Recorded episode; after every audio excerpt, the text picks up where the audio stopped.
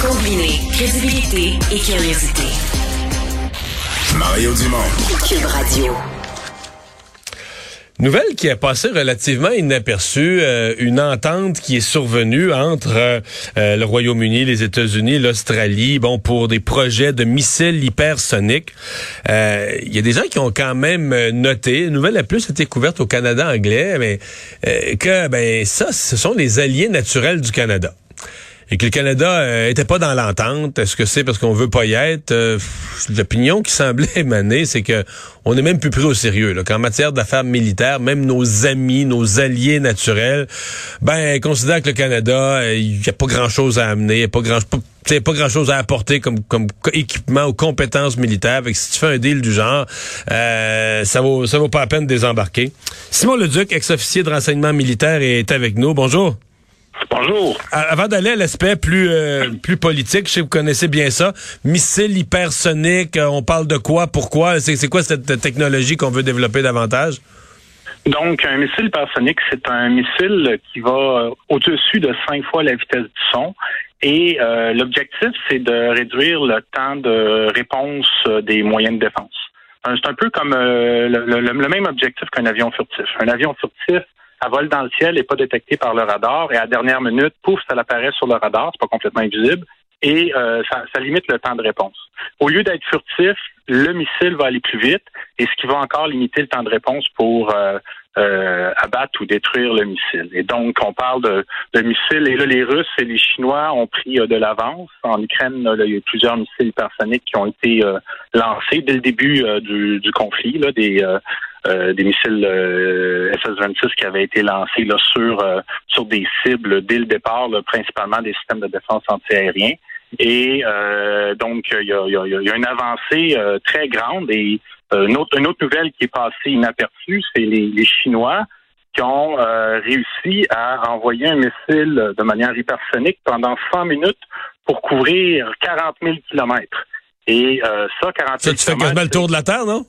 Littéralement, exactement. Si vous envoyez le missile à partir de Cube Radio, euh, à l'atterrir Longueuil, mais pas par la voie la plus proche, par la voie la plus longue.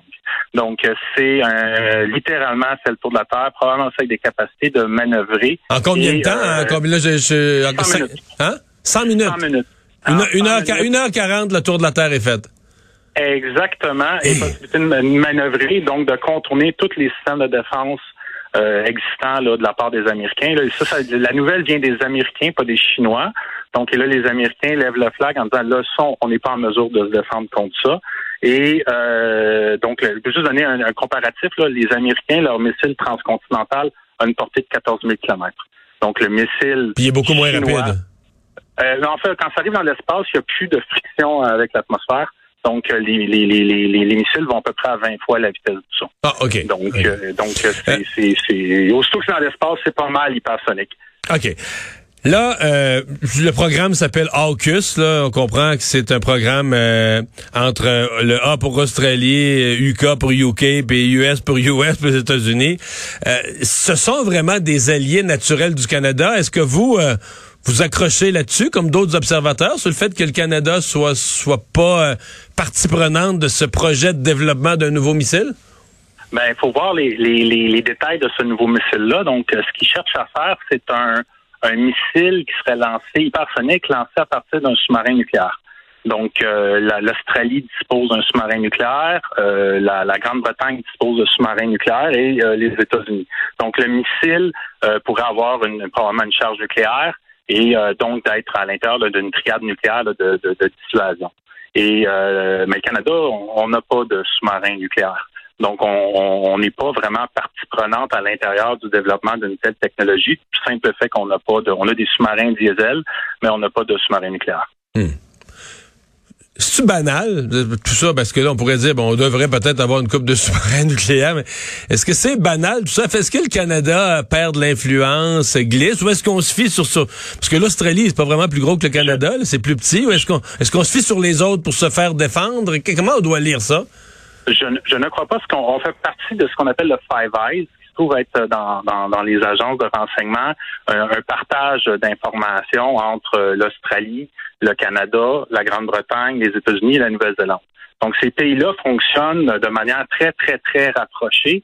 Et euh, comme par exemple, moi, dans mon cours de commandant de peloton d'infanterie, euh, j'avais un, formateur de l'Australie, un autre de la Grande-Bretagne, un autre des États-Unis. Et donc la même chose, les Américains, les Australiens, les, les, les Britanniques, on a les mêmes méthodes d'intervention, ce qui fait qu'on peut faire une une, euh, en tant que tel des, des, des, des, opérations interarmées beaucoup plus facilement. Et je ne crois pas que ça, ça l'embarque dans cet élément-là. Je crois que c'est tout simplement un élément technique euh, à ce niveau-là. Par contre, tu amènes un bon point sur les forces armées canadiennes, c'est qu'on on, a plusieurs petits éléments sans être concentrés vraiment sur rien. Donc, euh, on a euh, trois, quatre tanks. on a une soixantaine de tanks, mais ils sont très loin des 12 000 tanks euh, russes. Là. Donc, on a quelques tanks, on a quelques canons, on a donc des, des F-35 vont arriver en 2025. Donc, quand même, le conflit avec les Russes risque d'être terminé à ce moment-là. S'il y a une guerre, on risque de pas avoir grand-chose. Et donc, on, a plusieurs petits éléments sans être concentrer un élément. Et euh, en tant que tel, normalement, une, armée va avoir un, design de force dans lequel on, oriente dans un élément spécifique. Comme par exemple, les Russes, eux, sont spécialisés dans l'équipement terrestre, défense antiaérienne et euh, artillerie. Donc, eux, ils ont, orienté leur force dans un élément précis. Nous, le Canada, là, un sous-marin par là, euh, une frégate par là, on, est un peu éparpillés partout. Fait que nos ressources sont pas concentré sur un élément précis. Dans les années 90, on était plus concentré sur euh, casque bleu, donc euh, l'équipement qui était approprié pour, un, pour les casques bleus. Ça a bien servi en Afghanistan. C'était des équipements similaires qui étaient nécessaires. Mais là, pour faire face à la vague de l'armée rouge ou euh, des Chinois ou des Nord-Coréens, dans, probablement dans les prochains mois, prochaines années, on n'est pas équipé. Là. Vous vous attendez à beaucoup des... le budget va être rendu public là, dans 7-8 minutes. Vous attendez beaucoup des réinvestissements. C'est le temps de réinvestir dans l'armée canadienne? Euh, c'était le temps, là, là 5 ans. Donc, euh, donc euh, ça prend du temps à acquérir le matériel. Et donc, c'est seulement quelque chose qu'il faut prévoir en avance. sinon, c'est très, ça prend du temps à faire un, faire un blindé. Là. Ça se fait pas. Ça s'achète pas sur des tablettes, là. Hein? du, déjà fabriqué sur sa tablette. Là. Exactement. Donc, il faut avoir, euh, faut voir ça en avance. Et là, on n'est vraiment pas prête. Donc, on est comme le Canada en 1939, d'une certaine manière. Là. Donc, on n'est pas prête à, faire face à, la situation.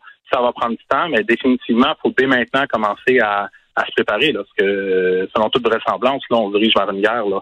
Donc, euh, on se dirige vers un conflit qui va être pas mal plus solide. Et euh, c'est plus c'est pas des casques bleus là, qui vont être nécessaires. Ça va être des, euh, des blindés, euh, des, des, des, chars de combat, de l'artillerie. fait qu'il va falloir qu'il y ait une, une conceptualisation pour permettre justement de ne pas se dilapider nos efforts sur différents vecteurs et de nous concentrer dans un angle spécifique plutôt que d'être médiocre dans tout. Là. Simon Leduc, merci beaucoup. Au revoir. Avec plaisir.